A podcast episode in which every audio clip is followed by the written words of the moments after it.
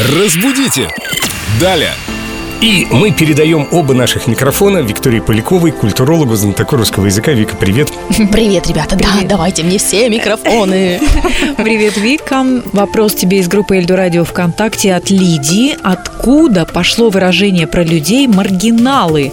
В лекции услышала похожее слово примерно из 14 века, и применялось оно к документам. Мне показалось забавным. Думаю, в эфире это может звучать интересно. Интересно? Ответим? Ответим. Это Лидия? будет очень интересно. Вообще, начнем с того, что означает слово маргинал. Маргинал – это человек, находящийся вне своей социальной среды который выпал из своей социальной группы, иными словами, изгой. И действительно, в средние века маргиналиями называли пометки или зарисовки автора, писателя или художника, которые он где-то делал на полях, то есть вне основной части. И почему это слово пришло к нам с таким значением уже в современное время? Потому что э, вот эти пометочки, они были как бы на полях вне своего основного поля, на обочине жизни. И маргиналами стали называть соответствующим образом людей.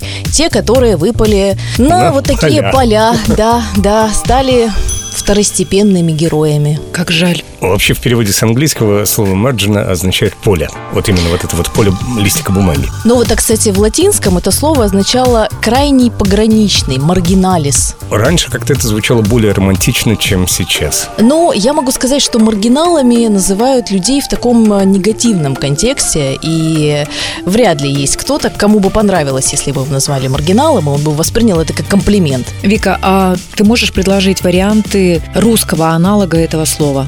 Изгой, отщепенец. Я думаю, что вот это будут самые близкие синонимы к слову маргинал. Спасибо, Лидия, что поднимаете такие темы. И спасибо Виктории за то, что э, Виктория отвечает на такие вопросы. Не самые веселые, может быть. Но мы не боимся здесь никаких тем. Это «Разбудите далее» на Эльду Радио. Встретимся завтра в это же время.